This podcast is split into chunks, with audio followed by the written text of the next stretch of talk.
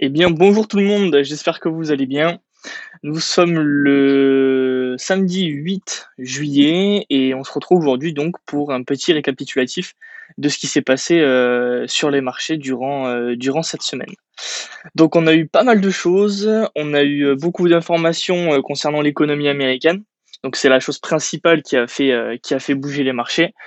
Euh, notamment du coup avec les, les, chiffres que je vais vous expliquer sur le, sur le, taux de chômage, sur l'enquête ADP, etc. Euh, on va parler du marché européen dans un premier temps. Dans un second temps, on va parler du coup du marché US. Euh, troisième temps, marché asiate. Après, je vais vous parler du marché obligataire parce qu'il a quand même pas mal bougé cette semaine. Et un petit peu des marchés, euh, des marchés crypto. Et on finira à la fin par les chiffres à surveiller pour la semaine prochaine ainsi que, mon point de vue un petit peu sur la situation actuelle. Bon, euh, qu'est-ce qui s'est passé? Donc c'est simple. Donc on va commencer dans l'ordre. Donc pour le marché européen, lundi, on a eu des, euh, PMI euh, manufacturiers. Donc ce sont des enquêtes auprès des directeurs d'achat pour les pays, du coup là en l'occurrence pour les pays européens, qui sont toujours pas bons et qui continuent de baisser, car en fait on est tout simplement sur des plus bas depuis le depuis le Covid. Donc pour rappel, tout ce qui, tout ce qui est en dessous des, euh, du niveau des 50, ça annonce tout simplement en fait une contraction, euh, une contraction euh, de l'activité. Et malheureusement, bah voilà, quand on prend le, PMI manufacturier de l'Allemagne, on est à 40. PMI manufacturier de, de l'Europe, de la zone euro, on est à 43.4. Donc c'est vraiment des plus bas depuis depuis le Covid, euh, donc les situations, en tout cas auprès des directeurs d'achat en Europe, ne s'améliorent pas tellement. Au contraire, elles, continuent à se contracter. Euh, mercredi, on a eu la production industrielle de la France ainsi que pour l'Espagne, qui pour toutes les deux sortent au-dessus des attentes pour le mois de mai. Donc c'était le chiffre du mois de mai par rapport au mois d'avril. Pour le mois d'Espagne, le marché attendait 0,2%, il en est sorti 1,2%. Euh, donc, comment, comment un peu interpréter ce chiffre? Euh, bah, Tout simplement, voilà, c'est une production industrielle qui est un petit peu, un petit peu meilleure euh, comparée à ce qu'attendait le marché. Rien non plus d'exceptionnel, parce que en plus, la production industrielle en Espagne, ou que ce soit en France, elle représente une très petite partie de, de l'économie. Hein. En Europe, on est plus axé sur de, des économies de services, plus que de l'économie, on va dire, de production industrielle. Euh, donc c'est un chiffre quand même qui est intéressant à voir parce que ça reste un, secteur économique, mais c'est pas ça qui va faire qui va faire changer, on va dire, le marché euh, le marché de direction euh, d'un coup de pouce. Euh, concernant du coup, euh, on a eu la suite des PMI aussi mercredi en, Europe. Donc on a eu la suite, donc les PMI services et ainsi des PMI composites. Donc les PMI services, c'est euh, la même enquête en fait que les PMI manufacturiers, mais auprès, auprès du secteur des services. Et le PMI composite, c'est les deux en même temps. Donc en, fait, si vous préférez, c'est une sorte de, de moyenne. Donc pour ces euh, donc pour ces PMI en fait ils sont tout simplement sortis en dessous des attentes pour la, la, plupart qui sont sortis des pays européens et continuent leur baisse. Euh, parce que pour rappel en fait les PMI services en zone euro étaient euh, étaient les meilleurs par rapport aux PMI manufacturiers. Ils étaient un peu au-dessus des 50 aux alentours voilà des, des, des 53 55 et c'est un petit peu du coup les secteurs qui qui tenaient et qui a peut-être aussi fait pousser un peu les, marchés vers, euh, vers le haut euh, ces derniers mois. Et là, comme on peut le voir, du coup, ils sont sur le niveau des 50, euh, donc ils font que baisser. Ils restent au niveau des 50, donc pas de contraction à venir, mais on y est vraiment à un poil de cheveux, quoi. Donc, ça va être des chiffres qui vont être intéressants à, suivre par la suite, parce que si on commence à avoir les, les, deux, les deux PMI qui sont, qui sont bien en dessous des 50, euh, ça risque d'être compliqué euh, pour les marchés à terme de, de, de, continuer, on va dire, leur hausse. Euh, tout simplement parce que voilà, si les, si les, les personnes qui sont en amont de l'économie, tous ceux qui produisent, etc., voient euh, leur, euh, si, prévoient que leurs stocks vont baisser, que l'activité, l'activité est un petit peu ralentie, etc., ça fait moins de ventes en bout de chaîne, donc moins de ventes est égal moins de chiffre d'affaires. En général, moins de chiffre d'affaires veut dire moins de, moins de bénéfices. Et qui dit moins de bénéfices, bah, dit moins de bénéfices par action, donc le prix des, prix des actions qui baisse. Donc, ce sont des chiffres là, qui vont être intéressants à regarder sur, sur les, les, prochains, les prochaines semaines, les prochains mois. Euh, concernant euh, le jeudi, donc jeudi ça a été une grosse, enfin la grosse session de la semaine sur les marchés européens. Et on va rester un petit peu de temps sur sur ce jour. On a eu les commandes industrielles en Allemagne, euh, donc qui sont bien sorties au-dessus des attentes. Donc l'économie allemande est bien plus impactée par le, son secteur industriel que l'économie française ou que l'économie espagnole. J'ai pas forcément le chiffre en tête, je pourrais le regarder pour la semaine prochaine. Euh, la part, on va dire, dans l'économie allemande.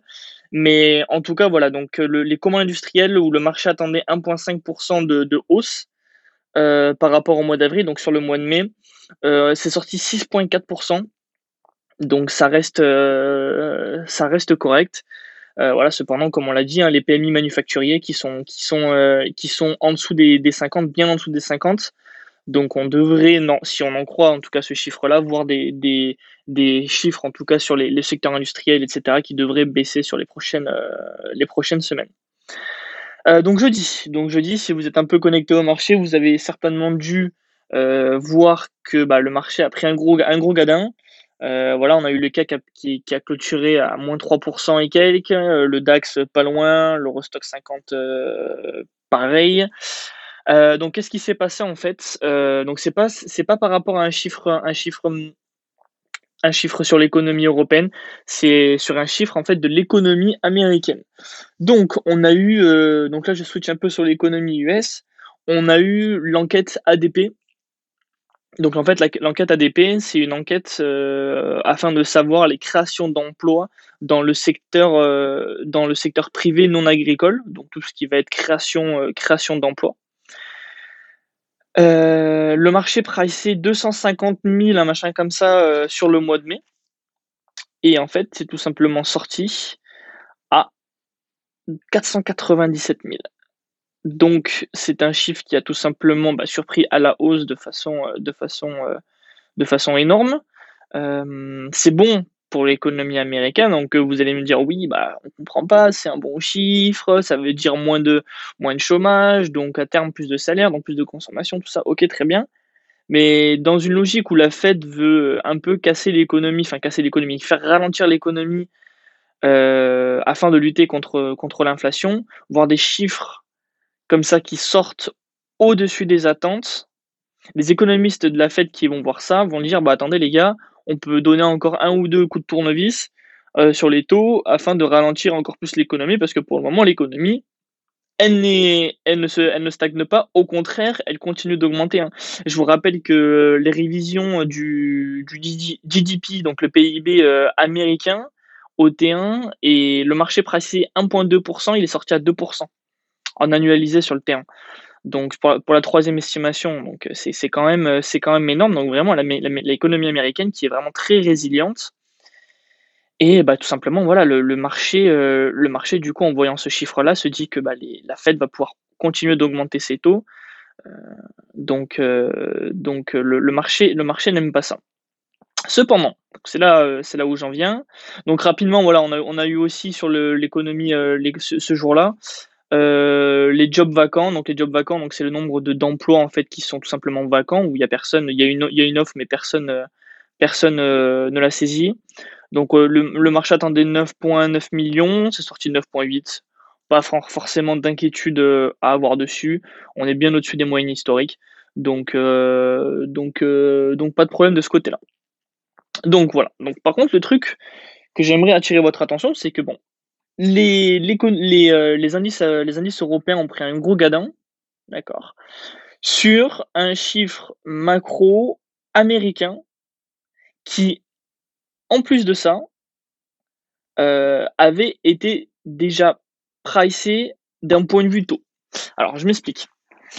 Euh, donc en fait, si vous allez sur le CME Fed Watch Tool, vous pouvez voir les anticipations de taux, d'accord? Sur la réunion de, juillet, donc de la Fed de juillet, 85%, 90% du marché, avant cette annonce de chiffres, priçait déjà une hausse de taux de 25 BP. faisant passer le taux de le range de taux de entre 525 et 550 à 550, 575.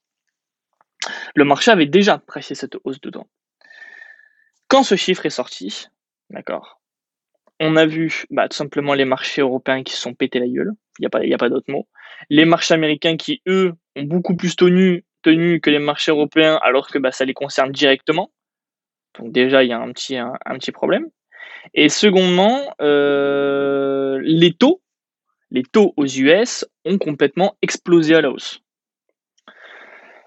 Donc, c'est quand même bizarre que les marchés européens se pètent la gueule, que les marchés américains tiennent mieux prévu alors que le chiffre, ça les concerne, et que les taux pètent à la hausse alors que le marché avait déjà pricé cette euh, hausse de 25 BP. Donc c'est pour ça que moi sur cette euh, session là, je, reste un peu perplexe. Euh, donc à voir ce que va faire le marché. Je vous donnerai un petit peu mon avis sur ça à la fin du podcast. Donc on va donc voilà en gros voilà c'était les chiffres un petit peu euh, un petit peu euh, de la semaine voilà pour les marchés européens. Donc les PMI manufacturés bien en dessous des attentes euh, des productions industrielles et des commandes industrielles un petit peu en hausse par rapport aux attentes et voilà donc PMI en baisse commandes industrielles et productions industrielles en hausse. Et bah du coup le gros gadin du, de jeudi. Voilà, par ça, on n'a on pas eu, on pas eu d'autres, euh, chiffres macroéconomiques. Euh, les marchés US, quant à eux, d'un point de vue macro, lundi, on a eu des PMI manufacturiers qui, eux aussi, continuent à baisser, marquant un plus bas depuis le Covid. Donc, c'est un peu en lien avec les marchés européens. mardi, le marché était fermé pour l'Independence Day des, des États-Unis. Euh, concernant les commandes de biens durables euh, à l'industrie, comme, euh, comme je vous l'ai expliqué, en Europe, du coup, c'était plutôt à la hausse. Bah, là, aux États-Unis, c'est aussi à la hausse, mais en dessous des attentes. Donc, le marché attend des 0,8, c'est sorti 0,3. Donc, ça reste un chiffre positif, mais en dessous des attentes. Donc, pas un chiffre, entre guillemets, qui devrait, qui a surpris, qui a fait monter les marchés. D'accord. Euh, et donc du coup, voilà, je dis hein, l'enquête, euh, l'enquête ADP euh, qui, sort bien au-dessus des attentes, avec des jobless claims, donc en fait les demandeurs de, les demandeurs de, d'allocation chômage qui restent sur leur moyenne historique là des, des derniers mois à 245 000 nouvelles demandes d'allocation chômage sur la semaine dernière. Donc pas, pas d'inquiétude. Euh, donc, euh, donc voilà, on a des PMI composites qui sortent un petit peu au-dessus des attentes et un petit peu au-dessus de, des, des Européens. Voilà, on a 53, 53.2 pour le composite. Donc voilà, l'économie américaine n'a pas, n'a pas forcément d'indication claire euh, sur le fait d'une récession pour le moment. On a eu le, PIB américain à 2%, on a des chiffres sur l'emploi qui sont juste pour le moment exceptionnels. Et pour vous donner un petit peu des, comment on appelle ça, des, des, euh, des insights, euh, des insights un peu de, des, des, marchés, des, stratégistes avec lesquels on a l'occasion, on a l'occasion d'écouter, etc. Euh, les mecs se trompent. Les mecs pensent qu'il va y avoir une récession pour aux US. Ça fait six mois qu'ils le disent. Euh, bon bah si, si, les, gérants devaient les écouter, en tout cas dans ma, dans ma boîte, on n'aurait pas forcément dû s'exposer aux US. Et pour le moment, bah, le Nasdaq fait 35%. Euh, le S&P doit faire, je sais pas, 25, 30. Je n'ai pas forcément les chiffres en tête. Donc pour le moment, le marché américain continue de, de monter et ne donne pour le moment pas d'indication de, retournement, donc euh, en tout cas d'un point, de vue, économique. Et c'est pas une augmentation de 25 ou de 50 BP de plus qui va faire péter les marchés vers le bas, hein, qu'on, soit, bien clair, hein. les taux sont déjà 5, euh, c'est pas, pas une augmentation de 10% en tout qui va, euh, qui, va faire, euh, qui va faire sauter le marché. donc voilà, c'était un peu le, chiffre de la semaine. On a eu aussi bah, forcément l'unemployment rate qui, est sorti euh, vendredi. Donc là, c'est marrant parce que l'enquête ADP, c'est une enquête préliminaire aux vrais chiffres du Bureau of Labor Statistics des États-Unis. Donc l'enquête ADP, c'était jeudi. Vendredi, du coup, on a eu le chiffre officiel. Et le chiffre officiel est sorti en dessous des attentes. Le marché price 225, c'est sorti 209. Donc va comprendre, il euh, n'y a pas forcément de truc à comprendre parfois. Donc là, on est un peu dans cette situation. On a eu cependant un, taux de chômage à 3,6% conforme, aux attentes. Donc euh, c'est quand même assez bizarre cette distorsion, on va dire, sur euh, entre l'enquête ADP qui a fait vraiment bouger les marchés et bah, l'enquête auprès de, la BLS qui elle sort un chiffre conforme à peu près conforme aux attentes, en tout cas pas de grosses surprises. Donc on a vraiment une grosse disparité entre ces deux chiffres. Sauf que le marché a bougé vraiment sur les chiffres du jeudi. Donc, pour clôturer ces deux marchés-là, euh, concrètement, c'est quoi ma vision des choses On est sur des niveaux de valorisation aux US qui, qui commencent un peu à être hauts, d'accord euh, On est, euh, pour vous donner un ordre d'idée, on est sur, sur des PE un, un écart type de la moyenne au-dessus, donc on est overvalued, mais pas vraiment genre over overvalued, d'accord donc on est, euh, on est voilà, dans, cette zone-là, on est sur des PE aux alentours de, de 28, euh, de 28 30 pour le moment. Donc, euh, donc on est un peu overvalued, mais ça va. Pas de, pour le moment, il n'y a pas non plus de, de, grosses, de grosses inquiétudes. Concernant les marchés européens, c'est un peu différent. On est sur un PE de 15-16 pour le DAX et un PE de 23-24 pour le, le CAC. Donc, euh, donc là, on a encore de la marge à faire. On est en dessous, hein, pour les, les, deux, nous sommes en dessous des, euh, des, des, moyennes historiques. Donc, euh, on a quand même beaucoup de, beaucoup marge avant de, on euh, d'être overvalued d'un point de vue euh, price earning ratio. Donc, tout cela m'amène à dire que on a eu un gros gadin sur les marchés européens avec un chiffre qui ne les concernait pas. Ce chiffre en question a été effacé avec le vrai chiffre du vendredi. D'un point de vue technique, on a méché, on n'a pas clôturé en dessous des, niveaux de support sur le DAX, le CAC, l'Eurostox. Donc, euh, va falloir forcément rester très attentif en début de semaine. Mais pour le moment, je vois plus une opportunité d'achat sur les marchés européens et une continuation haussière sur les marchés américains qu'un qu'un gros breakout baissier et la semaine prochaine sur les marchés européens on perd moins 5% et marché américain pareil. Donc je suis je suis légèrement plus à la hausse qu'à la baisse. On va dire voilà, je, vois plus le marché monter avec une proba peut-être de, de, de 75% et une et le marché baisser de, de 25% je vois plus ça du coup comme un bear trap, genre notamment la mèche qu'on a eu, qu'on vient clôturer en fin de semaine, euh, en fin de semaine euh, bah, dans le range dans lequel on était depuis ces dernières, euh, dernières semaines. Donc je vois plus comme un bear trap que vraiment une annonce, une annonce baissière, mais bon, je peux, je peux toujours me tromper, il n'y a, pas de problème. Donc c'est un peu tout pour les marchés européens et les marchés américains. Concernant les marchés asiatiques, donc voilà, hein, les marchés asiatiques qui, qui, sont bien, bien, bien, euh, bien, bien différents euh, selon les pays. Euh, il y a vraiment une grosse différence entre le, Japon et la Chine. On va voir ça tout de suite. Donc, on a eu les PMI manufacturiers de Kexin, donc qui sont sortis conformes aux attentes. Donc, pourquoi regarder celui du Kexin? Parce qu'apparemment, donc c'est une boîte privée. C'est pas une, une entreprise publique. Donc, qui dit entreprise privée dit normalement dans un pays dans un pays libre de droit, on va dire, sauf que la Chine n'en est pas un, mais bon, bref, euh, que bah, du coup les, les, euh, les chiffres sortent de façon euh, pas objective, mais de façon réelle. Alors que si c'était peut-être les, PMI chinois avec des personnes du gouvernement, ils auraient peut-être peut-être les intentions de, bah, de les gonfler un petit peu. Donc voilà, donc ils sont sortis conformes aux attentes sur le niveau des 5 ans, donc pas de contraction ni d'expansion.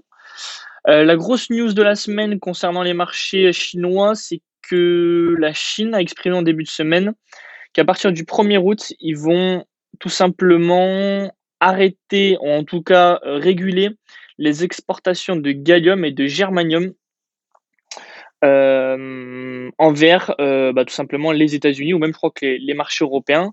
Donc les exportateurs chinois vont devoir demander des autorisations aux autorités chinoises afin de pouvoir exporter euh, vers les grosses boîtes technologiques euh, américaines. En gros, c'est ça. Donc, c'est, on est vraiment dans une guerre commerciale euh, pure et dure. Et ces exportateurs-là, si à partir du 1er août, ils ne se conforment pas du coup aux règles instaurées par les politiques chinoises, par exemple, si c'est des contraintes de volume et qui dépassent ce volume-là, qui n'est pas n'avait pas été autorisé, pourrait prendre des, des grosses des grosses sanctions des grosses sanctions économiques. Donc euh, donc voilà. Après, j'avais regardé deux trois articles. Le gallium et le germanium, c'est pas forcément les gros les grosses terres rares que tout le monde a besoin afin de afin de faire euh, leurs semi-conducteurs, etc. Certes, ça en fait partie, mais ce ne, sont pas les plus importants. Mais bon, ça montre quand même l'intérêt de la Chine de dire bon, les US, on vous tient un peu par les couilles parce que vos boîtes américaines, ça marche parce qu'on a toutes les terres rares pour vos, euh, pour vos, euh, pour vos, pour vos semi-conducteurs, etc. Donc faites attention parce qu'on peut vraiment vous faire, vous faire mal. Donc c'est plus de l'intimidation, enfin c'est plus de l'intimidation qu'autre chose, même si, bon, forcément, là, il y a des sanctions, du coup, qui ont été prises, mais ce n'est pas, euh, ce n'est pas comme si le lithium allait, arrêter d'être exporté, euh, etc. Euh, donc, les PMI services sur les marchés asiatiques, pareil, donc ça c'était de lundi, sont sortis en gros plus haut depuis le Covid. mais bon, ils étaient toujours en dessous des attentes. Donc les investisseurs, en tout cas, qui pour le moment table vraiment sur une essaye de, de continuer de croire à une réouverture à une réouverture réouverture excusez-moi réouverture de la Chine qui depuis le début d'année ne fait que être repoussée parce que voilà les marchés anticipaient une grosse réouverture de la Chine et ça n'a pas été le cas donc on essaye de voilà de, pricer euh, quand cela va arriver euh, et sinon, bah, vendredi, donc hier, on a eu au Japon les ventes au détail qui sont sorties en dessous des attentes. Donc le marché c'est 0,5% d'augmentation sur le mois de juin. C'est sorti moins 1%, donc bien en dessous des attentes. Bien bien en dessous des attentes. Euh, voilà, le marché japonais hein, qui, a bien clôturé en baisse cette semaine. Donc pas forcément de, de grosses, peurs pour le moment, parce que quand même le, le Nikkei a pris plus, de 30% sur le, depuis le début de l'année. Donc une petite correction euh, n'est pas, n'est pas forcément euh, délirante. Mais voilà, donc les, chiffres, les chiffres de, des ventes au détail au Japon sortent bien en dessous des attentes et surtout négatifs. Donc ça sera des choses à regarder sur les semaines futures. Euh, concernant du coup, bah voilà, les marchés obligataires, je vous en ai parlé un petit peu. Rapidement au niveau des chiffres, qu'est-ce que ça a donné? Jeudi, du coup, bah, quand le chiffre est sorti de l'enquête ADP, on a eu des taux, j'ai rarement vu ça, des taux qui, enfin rarement vu ça, ça faisait longtemps que j'avais pas vu ça, des taux voilà qui ont pris énormément, énormément, énormément. Sur la semaine, on a eu des augmentations de 20 BP sur le marché euh, le 10 ans US, on a eu plus de 25 BP sur le 10 ans français c'est juste, euh, juste énorme. Euh, comment j'explique que les, euh, le, 10 ans, le 10 ans français augmente avec le 10 ans, le 10 ans américain? Peut-être que les investisseurs se disent que la BCE et la Fed essayent de garder à partir de maintenant un taux de change à peu près constant, vers, qui se trouve aux alentours des indices. Donc c'est peut-être le, peut-être le cas, peut-être que le marché se trompe. En tout cas, s'il se trompe, on devrait voir un dollar s'apprécier face à l'euro un petit peu. Euh, donc, euh, voilà, pas forcément d'autres choses. Marché crypto, on a eu le Nasdaq ainsi que le CBOE qui ont update leurs feelings, donc en gros les papiers qu'ils doivent donner à la SEC concernant les ETF spot BTC. Donc, je vous avais expliqué que la semaine dernière, on a vu des rumeurs que quelqu'un euh, qui était un peu dans les tuyaux de la SEC disait que les, feelings qui avaient été, euh, qui avaient été déposés à la SEC ces dernières semaines étaient, étaient inadéquates. Donc là, ils ont refait leurs papiers et ils les ont resoumis à la, à la Fed mardi. Et jeudi, on a une information qu'un cabinet, donc Bias Knox, donc je sais pas comment, comment ça se prononce, qui est un expert de la réglementation en matière de crypto aux US, euh, a annoncé en fait qu'on pourrait voir se rassembler autour de la table les tout simplement les entreprises, euh, notamment BlackRock, euh, Fidelity, etc., qui ont autour voilà donc tout simplement se rassembler autour d'une table ces personnes-là pour discuter d'un potentiel ETF spot sur le marché crypto. Donc si ce n'est donc l'information n'a pas été encore confirmée par la SEC, Mais si c'est le cas et que c'est annoncé publiquement, ça pourrait avoir un impact assez intéressant sur le marché des cryptos, qui cette semaine, à part rester dans son range des 31 500, 30 000, n'a pas fait grand-chose. On a méché un petit peu, un petit peu hier, mais c'est remonté, donc euh, donc voilà, pas forcément pour le moment de grosses, euh, de grosses indications. Voilà, on est sur, on est sur des bad range, donc si vous voulez jouer le bad range, ou range, vous pouvez. Mais voilà, pas forcément de grosses indications techniques pour le moment. Euh, donc voilà, ça c'était pour cette semaine. Donc, rapidement, les chiffres de la semaine prochaine, et après je vous dis mon commentaire sur ce que je pense, même si je vous l'ai déjà un peu expliqué. Euh, donc, on va avoir beaucoup de chiffres sur l'indice des prix à la consommation. On va en avoir en Chine, on va en avoir euh, en Allemagne, on va en avoir en France, mais on va surtout en avoir aux US. Donc, concrètement, qu'est-ce que ça veut euh, comment, comment interpréter tous ces chiffres? Donc là, je vais juste parler des, indices de prix à la, consommation. donc pour les US, c'est celui qu'il faut regarder c'est mercredi à 14h30.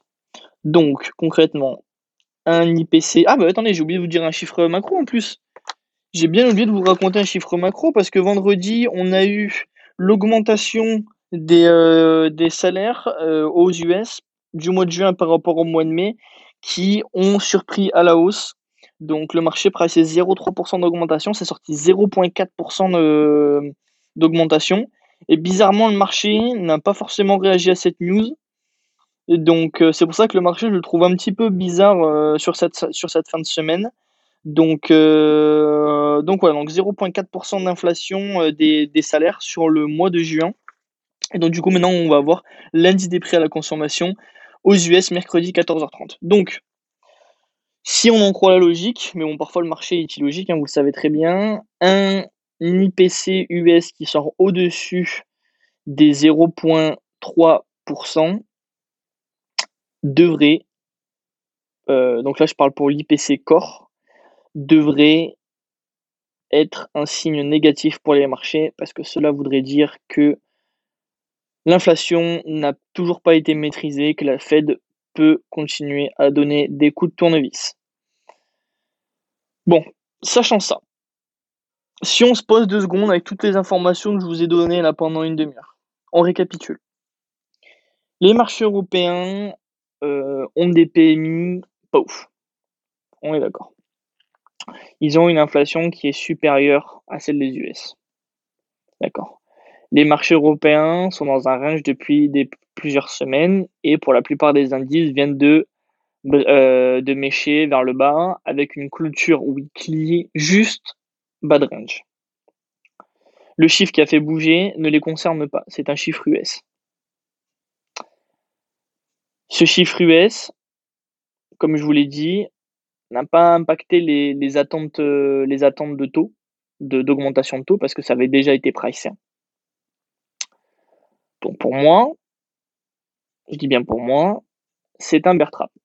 Ça veut dire que au vu de l'impulsion baissière, il y en a certainement pas mal de personnes, je pense, qui ont dû vendre, euh, vendre vendredi ou jeudi soir à la, clôture en pensant que vendredi on allait ouvrir en gap baissier et continuer la, et continuer la baisse.